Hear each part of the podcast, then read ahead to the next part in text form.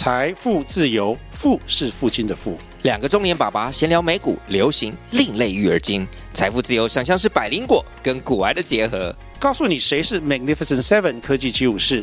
你该买瘦瘦比双巨头吗？从马斯克到泰勒斯，从华尔街到好莱坞，我们都追得上。新的一年听新的 Podcast，让我们一起财富自由。富是父亲的富哦。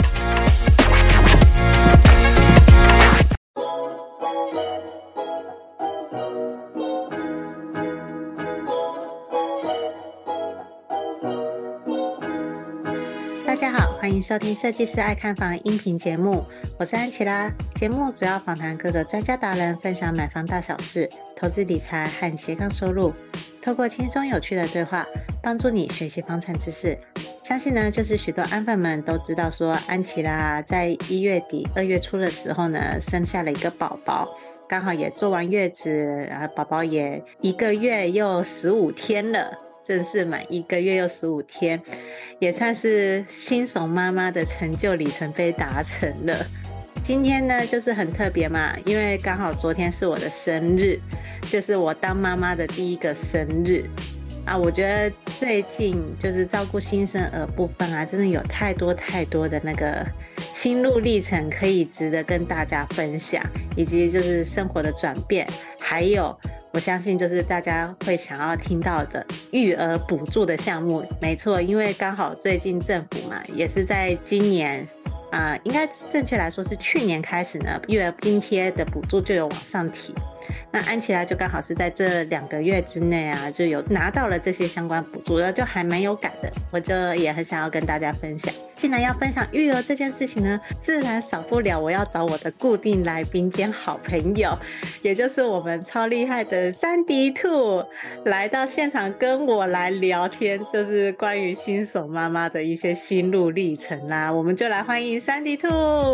Hello，大家好，我是金酸妈咪珊迪兔。突然觉得有点害羞，因为我已经小宝宝已经四岁半了，不算是新手妈妈了。但是我其实也因为第一个小孩嘛，所以我一切都还是觉得，哎，每一天都是全新的。像现在小朋友因为中班了，我的烦恼就跟安琪拉不太一样。我的烦恼是我小朋友的小学要念哪里，我开始在帮他挑小学来适合他现在的个性，因为我不希望他过得太压抑。他是一个非常自由的灵魂，嗯，所以在每一段时期，我觉得烦恼都会不太一样。真的，那今天很开。开心可以来到安琪拉的节目，对，就是其实主要是三迪兔来听我讲一些我最近的一些辛酸史，没问题。关于自然产的过程，还有在月子中心的生活，嗯，我先跟安粉们分享一下，就是嗯，安琪拉我是自然产，嗯，那好险我是自然产，哎、欸，我也是、欸，哎，对，没有吃全产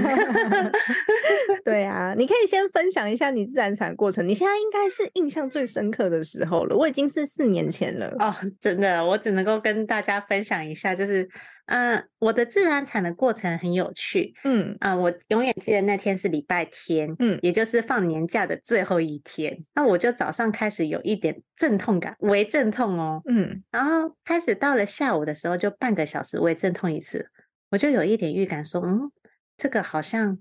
有怪怪的，有一点迹象，因为那个时候我已经三十八周，嗯，刚好满三十八周，前一天才去产检，嗯，我就想说好，那再继续观察，那就先去出去外面买晚餐，结果就在买晚餐的这一个小时的过程，发现阵痛越来越频繁，嗯，就开始从二十分钟痛一次变成十分钟痛一次，嗯，我永远记得就是。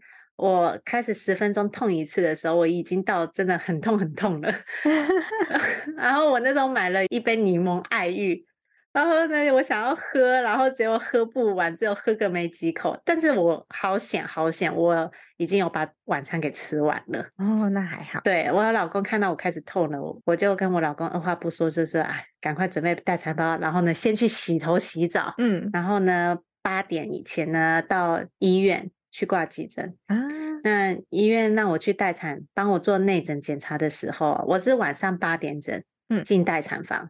他帮我检查的时候，我已经开两指了。哇哇，你好快哦！对，然后那时候护士就问我说：“哎，要不要帮你打无痛加催产？”我就说要。很痛，真的。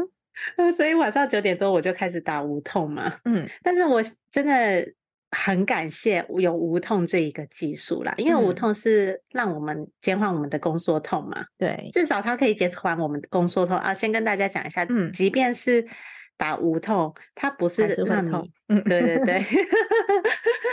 先给大家一个心理预防。没错，你是在诊所生的，对不对？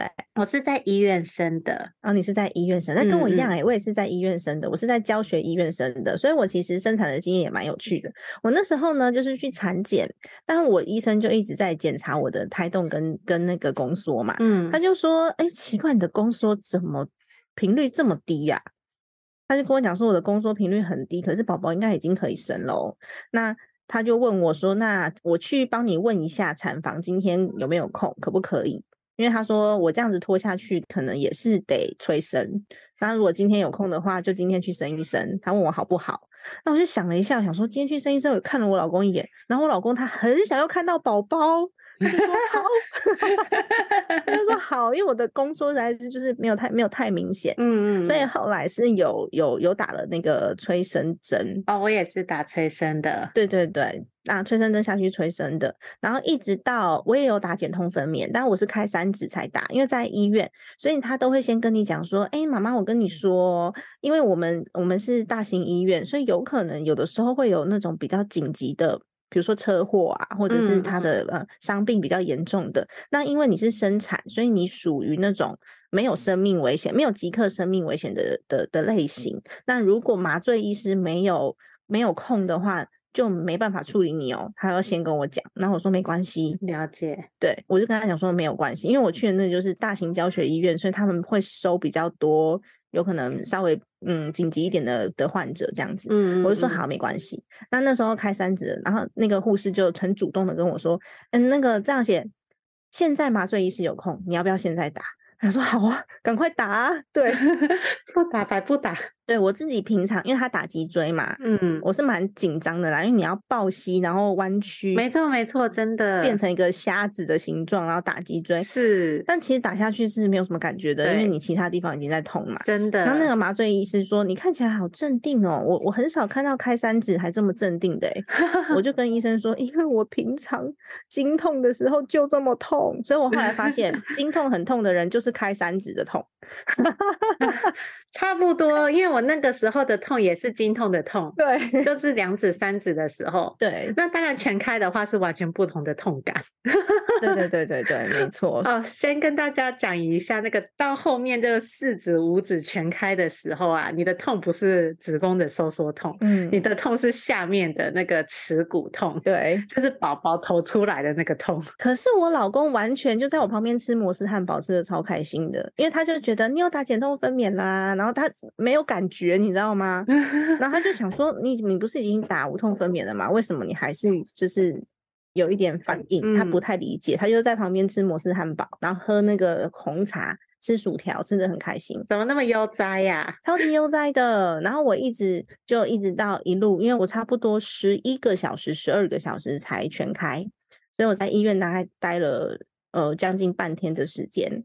然后医生就亲自来跟我说，可以可以开始进产房。没有，他说他先来亲自教我怎么呼吸。哦，对，然后怎么用力，然后我们就练习了呼吸跟用力之后呢，他觉得 OK 了，差不多练习的 OK 了，就直接推进产房。我推进产房四十分钟就生了。说真的，呼吸真的很重要，哎，这让我想到《鬼灭之刃》的呼吸法。真的，哎，呼吸真的很重要。我那个时候就是已经痛到。全身发抖，对啊，全身都在颤抖的那种痛，嗯，应该所有自然产的妈妈都是这样子，真的，你管不了其他的。然后那医生还一直跟我开玩笑，因为我的小孩是是半夜生的，我也是哎、欸，对，他是半夜生的，而且我是十一点多生，然后刚刚好他跨两个星座，就是他那一天前一天生就是狮子座，然后后一天生就是处女座，嗯、然后医生一直跟我说，哎呦，狮子座可能。没有机会喽，是处女座喽。哎，有可能是狮子座，他一个晚上都在开这个玩笑。那我他是想让我放轻松，可是呢，我那时候你应该痛到不行了，没心力了吧？对，医生就问说，哎，差一点点呢，你要狮子还是处女？我说他出来就好了，你不要跟我 开这个玩笑，因为他就差个一两分钟，所以到最后，我儿子真的是在狮子座的最后几分钟出生的，所以我如果再晚个两三分钟生，他就是处女座了。嗯嗯嗯，我的是很有趣，我是在呃，我比三迪兔你还要快。嗯，我从进待产啊，就是晚上八点嘛，嗯，然后呢，到我生下来，嗯，我是生的是凌晨三点五十一分生，然后就是整刚好八个小时生完。嗯，然后呢，就是凌晨嘛，嗯，刚好那一天是怎么样？初九开工日哦，所以大家去上班，嗯，我跟我先生也在当天开工，成为了新手爸妈了，好 棒哦，就非常的有意义，嗯，真的耶，嗯，所以就是生产就是这么一回事，生完之后你还会想要再生第二个吗？啊，我现在还不敢想这件事情。我相信，应该所有的刚生完的人都还只想说，先顾好这一胎再说。真的，不过因为我是自然产的，然后三天就出院了。出院之后，我是回家，我妈妈帮我坐月子。那我真的非常鼓励大家，如果说你的呃预算是足够的话，千万不要学我。因为你会很痛苦，没错，一定要去月子中心，尤其是第一胎。嗯，因为那时候我回到家里面，想说，哎、欸，妈妈有经验，那妈妈也想要照顾，那没关系，就回到家。可是妈妈的经验已经是三四十年前了，对对。再加上呢，呃，因为我们是新手妈妈，所以新生儿发生的任何状况都会让妈妈很焦虑，而且没有人可以问。嗯嗯，真的。嗯，然后我那时候也是乳腺炎啊什么的，通通都来。这也是为什么，就是我先前有看过一个新闻报道啊，就说因为少子化的冲击嘛，所以呢，妇产科跟小儿科的诊所变少了。嗯，但是相对的，月子中心变多了。嗯，月子中心变多。嗯嗯，月子中心的需求变高了。可能、嗯、呃，我有看到那个数据，就是说呃，去年还前年嘛，只有十六万的。婴儿嘛，嗯，可是呢，去住月子中心的有高达十一万人哦，这代表每个人都有意识到说要去住月子中心。那我就是那个选择去住月子中心的，真的是我觉得住月子中心的那二十一天啊，有点算是见习训练班，爸爸妈妈的训练班，让护士教你怎么包尿布啊、洗屁股啊，还有就是喂奶这些。包包巾这些一些基本的照顾，而且呢，就是如果你在照顾的过程中啊，如果有遇到什么问题，可以随时 call 护士叫进房间。哎，真的很重要。嗯，我那时候真的很焦虑，焦虑到我觉得我都有点精神病，因为小孩哭什么你不知道，你应该是产后忧郁吧？对，然后他又会吐那个羊水，所以他的体重又变轻，然后喂母奶又喂的不顺。嗯嗯，你就会觉得哇天哪，什么事情都。然后他又哭，真的，他一个半小时起来哭一次，你也不知道为什么，这样很恐怖。然后到后期胀气呀，然后还有黄疸退的比较慢啊之类的。可是你不在月子中心，我真的没有人可以问。然后我们又没有说常常可以回到医院去看医生，嗯，都已经是要定期检查的时候才会回去嘛。真的，那我就觉得天哪，好焦虑哦。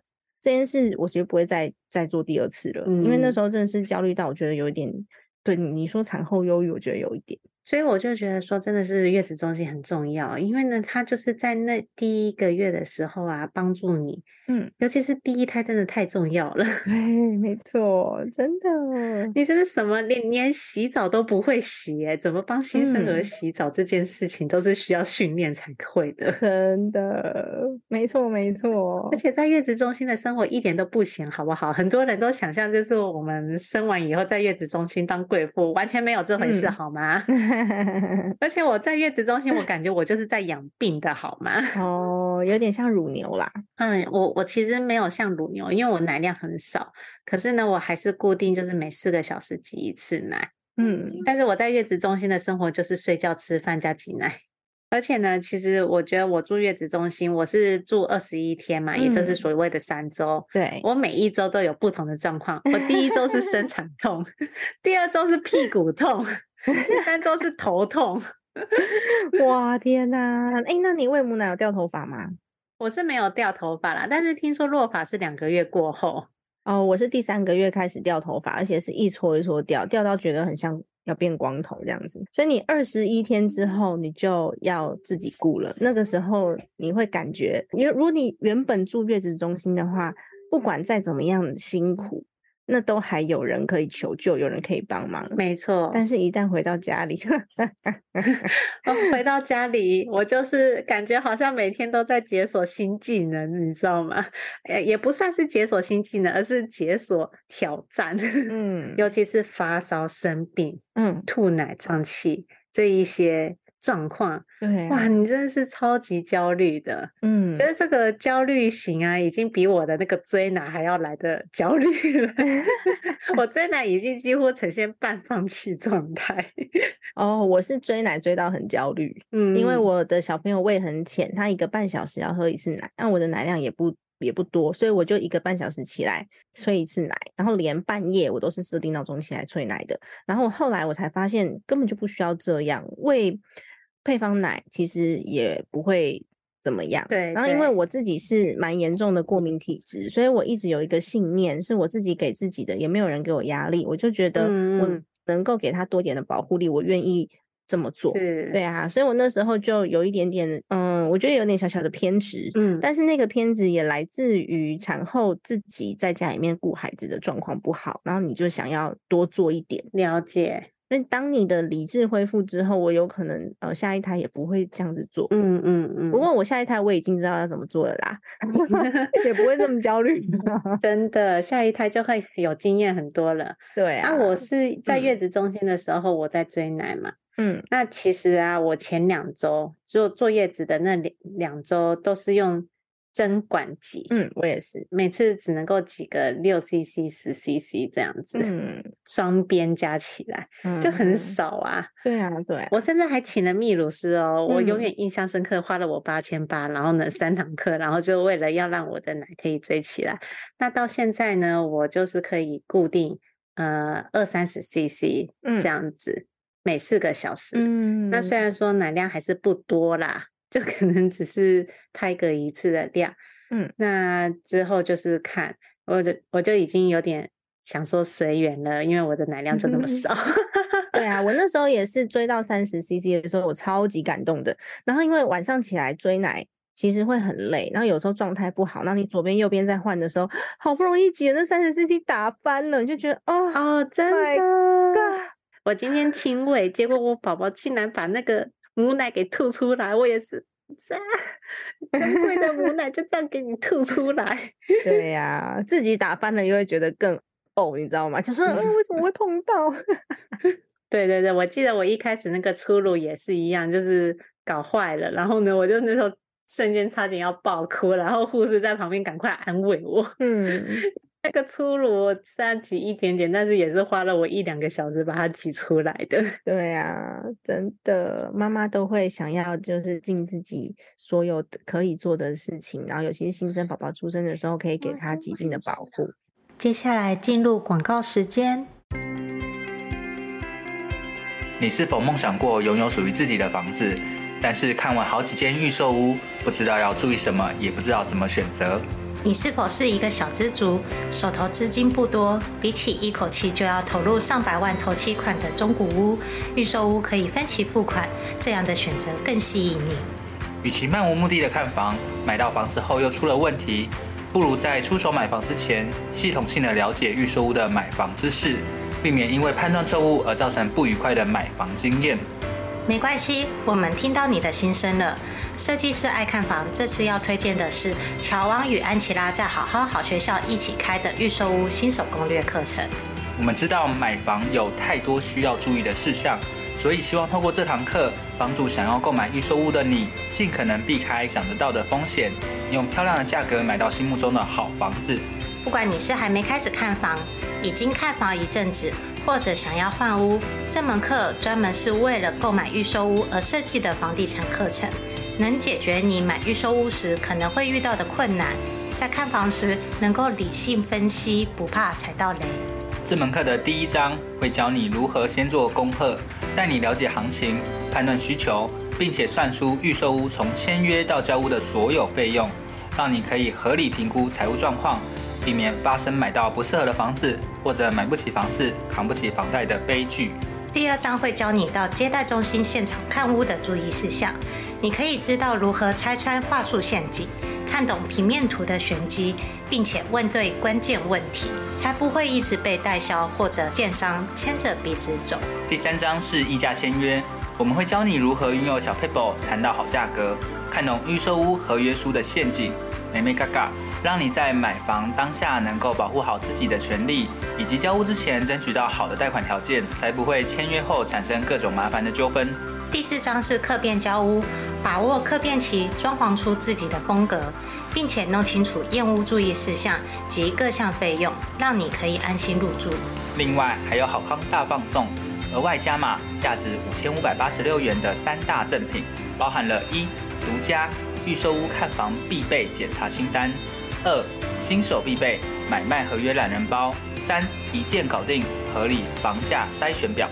拥有一个幸福的家庭是很多人的梦想，就算你是小资族，也有能力买到好房子。现在就点选节目下方的链接，加入预售屋新手攻略课程，让乔王与安琪拉用多年的知识与经验，陪你走过这段独一无二的购物之旅，成功买下理想中的好房子吧。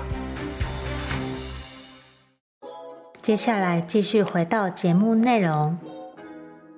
那再来，我觉得我想要跟大家分享，就是关于那个生育和育儿补助的项目哦，这好重要哦。对，我觉得这个对所有想要备孕生小孩很重要，而且又加上是去年嘛，去年开始有调整。对，那我这边因为我是住在桃园，所以我直接以桃园的来做分享。嗯嗯、呃，我们的生育补助啊是有分呃中央的，嗯，比如说劳保局和社会局的，对，那也有。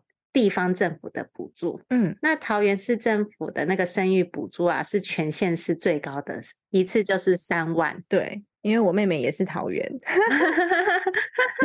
我在新北市，我是两万。啊，对，就是新北、台北好像都是两万，那我们桃园就是三万。嗯，那三万元其实我觉得就是刚好拿来付那个自然产的费用，真的。各位，那个自然产的住院费用大概就落在三万左右，所以哦，没有哦，我我的一万多而已。哦，你一万多好便宜哦，我我这三万是哦，对我那三万还没有包含那个无痛分娩，好算了，这是另外一回事。嗯，反正就是自然产差不多就是三万块，然后如果你是。剖腹产的话，那就另当别论，除非你有付保险。对啊，你有可能有用了其他的自费药物之类的，有才才有可能到三万。嗯，因为我那时候生完之后，再加上我有订三天的月子餐，然后出来才一万多块。哦，好，没关系，反正就是现在的 range、嗯、就是自然产差不多是这样，三万。先跟大家讲一下这个花费的部分。嗯，那月子中心的话，那基本上就是一天是五千到一万不等，那就是看你是、嗯。住的等级，还有你是住的天数 为主，嗯，好，那我接下来就是来讲一下，我刚刚有讲到桃园市政府是那个生育一次性请领嘛，对，那其实我们还有社会局和劳保局可以领，我后来才知道劳保局有一个生育给付，对，它是直接给六十天的全薪，嗯，劳保现在最高的投保薪资是四万五千八，嗯，所以呢，啊、呃，这个。只有妈妈可以申请，那个很重要。因此，只要你就是有在一间公司平均月投保薪资有达到一定的标准的话，他会一次给你生育给付六十天。对，也就是说，你可以一次请你九万一千六。两个月，嗯，对，两个月。那这个不包含公司给你的产假的费用，嗯，因为公司给的那个产假两个月是公司给你的全薪，嗯，那劳保生育给付，也就是说你生下来的那当下，然后他就直接给你这个九万一千六，嗯，所以这是第二个清零的部分。那第三个的话，就是大家最常听到的育婴留停的部分了，对。对，那育婴留停的部分就是从六十趴升到八十趴嘛。嗯，我那时候升的时候是六十趴，哎，嗯，六十趴。那现在变成八十趴的话，也就是四万五千八的八十趴，也就是每个月可以领取三万六千六百四十元。啊，好多！我那时候才六成，差两成差超多的，因为因为我的集聚也是四万五千八，你知道吗？差两成差好多，应该很多人。只要生小孩的集聚都一次已经到达四万五千八了吧？嗯，不一定啊，是不一定啦。但是呢，就是我们直接用最高的标准去看啦。对最高就是四万五千八。没错，对，那再来就是照顾的部分啊，就是托育补助。嗯，因为托育补助的话，你自己照顾的话是一个月五千元。嗯，对啊，这是社会局的喽，刚刚是劳保的，对，现在就是在讲社会局的。然后呢，再来就是托婴的话，就是一个月八千五。嗯，然后我们的桃园市政府还会额外加码两千元。嗯，但相对的那个托婴中心也涨价了。哦，对呀、啊，真的，托婴中心好像一个月都已经变到两万块钱了，嗯、所以你好像就是只是每个月还是要付个一万多块钱在还是不太够啦。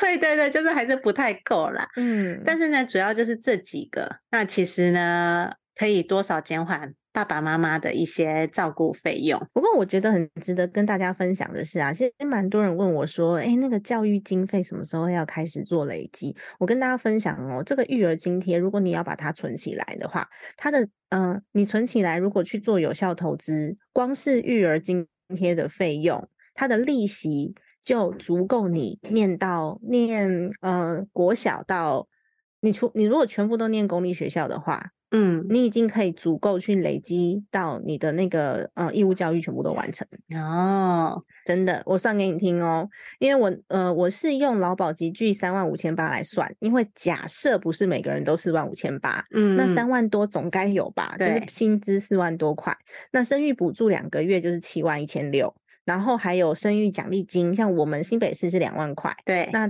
我不要用八成新去算，我用我们我当初那个六成新去算，那六个月就是十七万，加起来育儿津贴是二十六万多。我还没有计算你刚刚讲的，就是每个月请领的这些保姆费啊什么的都没有加，嗯，嗯嗯，全部都没有加，二十六万。那假设你二十六万放在一个投资报酬率五趴的工具里面，你每年可以领一万两千五。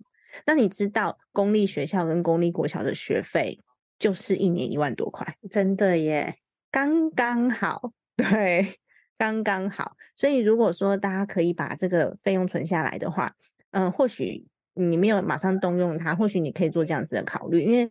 有些人不一定马上会需要这笔钱当你的生活费，嗯嗯。那如果说你真的很需要这笔钱当生活费，当然是另当别论。对，嗯，阿粉们如果有兴趣想要了解关于这方面的，就是生小孩啊做的一些预备金啊、嗯、准备的话，可以到珊迪兔的 Podcast 那边去收听他跟我之间的访谈。嗯、因为在那一集的话，他会访谈我说那个关于生小孩的话，我有做哪一些资金上面的配置。没错。对呀、啊，很重要哎。对，还有关于就是我上他那个幸福财务长的一些课程以后，有获得些什么心得，嗯、以及如何运用在我的生活实务上，真的很重要。我觉得不管你学了什么，或是看了什么样子的书籍，好了，最后都要落实在生活中啊，你才会。有所获得，就像我刚刚讲的，哎，如果这个育儿津贴我当初知道全部存起来，然后我就可以让孩子公立学校念到义务教育，通通都完成，那其实你就会发现，这个育儿津贴帮我养小孩养好多年了。嗯嗯嗯，不只是我当场我我我一次性二十几万、三十万这样子用掉而已。对啊，就你不会觉得说那笔钱是拿来付尿布跟奶粉钱，你会反而会好好的善用那笔资金。对，不过当然尿布跟奶粉那个是 也很。重要 对，然后再来就是刚刚安琪拉有提到一点，如果你是没有后援的，你需要送保姆或是送托育，那个费用的确是很重。那我这个方法可能就比较不适用了，因为你可能这二十五万立刻就要用用在托育上面，也说不定。对，所以这是见仁见智，看状况。只是如果你有选择的话，我是给你这样子的一个 option。嗯，是是是。因为基本上啊，如果你是育婴留停，像安琪拉，我是育婴留停半年的话，嗯，这半年的期间，你一样是可以请领社会局的呃五千元的自己照顾费用。对，那之后，因为我是等到他我六个月后去做托婴，嗯，那托婴的时候的话，就是请你八千五嘛，嗯，但是相对的那那边我就是要再额外再多每个月一万多的。托婴费用没错，就是没有说完全 cover 掉。嗯，可以理解，所以还是要盘点一下自己现在现有的资金状况嘛，然后来去做准备。是啊，是啊。像我，我我觉得我非常幸运，是我是妈妈带的，所以你刚刚讲的那个五千块补助，我是直接就是全全部都给我妈，我我我完全没有拿哦，就等于是那个托育的费用这样子。然后我另外每个月还会再给我妈妈一万块哦。啊，我好孝顺哦，我没有那 笔资金，应该是说我是没有后援的那个啦。对，可是我同样是一个月还要再多花一万多块，只是因为给自己妈妈照顾比给保姆照顾还要更放心。嗯嗯嗯，是没错。对啊，我的孩子那时候吐奶吐的很严重，然后我我妈妈是用汤匙一匙一匙喂，因为她喝奶瓶就吐啊，那么麻烦。那保姆可能就做不到这样。天啊，我现在正在经历我的宝宝那个胀气不舒服，凌晨在那边一直哭的状态。嗯啊，真的是心疼死了。但是我觉得生了小孩以后，当当上妈妈，才终于能够体验。体会到妈妈的伟大，以及什么叫做甜蜜的负担，嗯，真的。那你看到那个宝宝那个可爱的脸庞，就觉得说，那我我这十二个小时没睡觉，好像也都是为了他，是我。是可以的，可以再继续撑下去的。对啊，像我宝宝现在四岁，他嘴巴好甜哦。因为我前一阵子也是有点生病嘛，然后他只要看到我生病了，他就妈妈你坐这边，妈妈你要喝水吗？妈妈你要多吃维他命哦，妈妈你要吃营养的东西哦。妈妈我去上学了，因为我我不舒服那段时间是我弟弟帮他帮我送他上学的，嗯嗯，所以他跟九九就离开家里的时候，他就说妈妈你要多休息哦，你要多喝水哦，你要吃营养的东西哦，就。一直念，一直念。我想说，我现在是娶了一个，我现在是生了一个那个来来管我的这个小管家，不过就很窝心。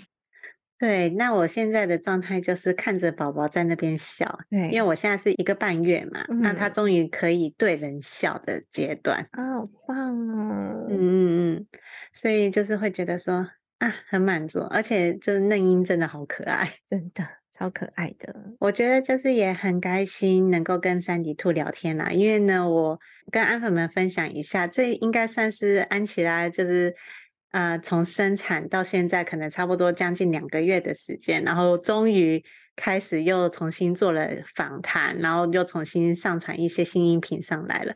我相信就是这两个月失去没有上传音频的这个进度，大家都能够很能体谅嘛。对。哎、欸，我真的坐月子中心完全没有心力耶，我我下面痛的要死。对啊，那个太累了。重点是我第二周又跑跑回去动手术，因为我胎盘没有剥干净，又回去动了一次麻醉。嗯，所以这也是为什么我会导致说，哎、欸，我第二周、第三周屁股痛跟头痛。嗯，所以其实等于是说我在月子中心的那还有生产那一个月啊，真的是在养病的。好啊，那我觉得最后呢，就是我相信很多要买房的安粉们啊，其实呃，可能你们自己本身就有小孩，或者是在准备想要有小孩的路上。那希望就是这集音频啊，让你们除了听得轻松以外啦，我因为前面就是我跟三里兔 讲很多，就是 关于 生产的过程，我怕有一些人可能。听完后都不敢生了，不会不会，小朋友真的很疗愈。对，而且现在我儿子的嘴比他爸爸还甜。还有就是呃，我刚刚分享的一些育儿津贴的补助分享，那因为那些都是我真正请到的钱，所以我觉得这些钱。真的是不无小补，嗯，那如果喜欢这集音频的朋友们呢、啊，那记得五星追捧加留言。我们也很感谢三迪兔再次来到我的节目做来宾。如果有兴趣的话，到时候你们也可以听三迪兔那边我跟他的访谈，我们会继续聊接下来的话题。好哦，谢谢大家今天的收听，感谢大家，我们就下集见喽，拜拜，拜拜。听完这集节目后，你觉得哪些部分对你有帮助，或是印象最深刻的呢？欢迎至 YouTube 和 Podcast 下方留言告诉安琪拉，并且分享这集节目给你需要的朋友。如果你也想要买房的话，安琪拉在脸书上有一个私密社团，只要在脸书上搜寻“小知足聪明买房”，就可以找到这个社团，与大家一起分享许多买房大小事。如果你喜欢这集音频的话，记得在 Apple Podcast 上订阅，并五星追捧加留言，或者在设计师爱看房的 YouTube 频道上按订阅追踪，并且开启小铃铛。谢谢大家的收听，我们下次见，拜拜。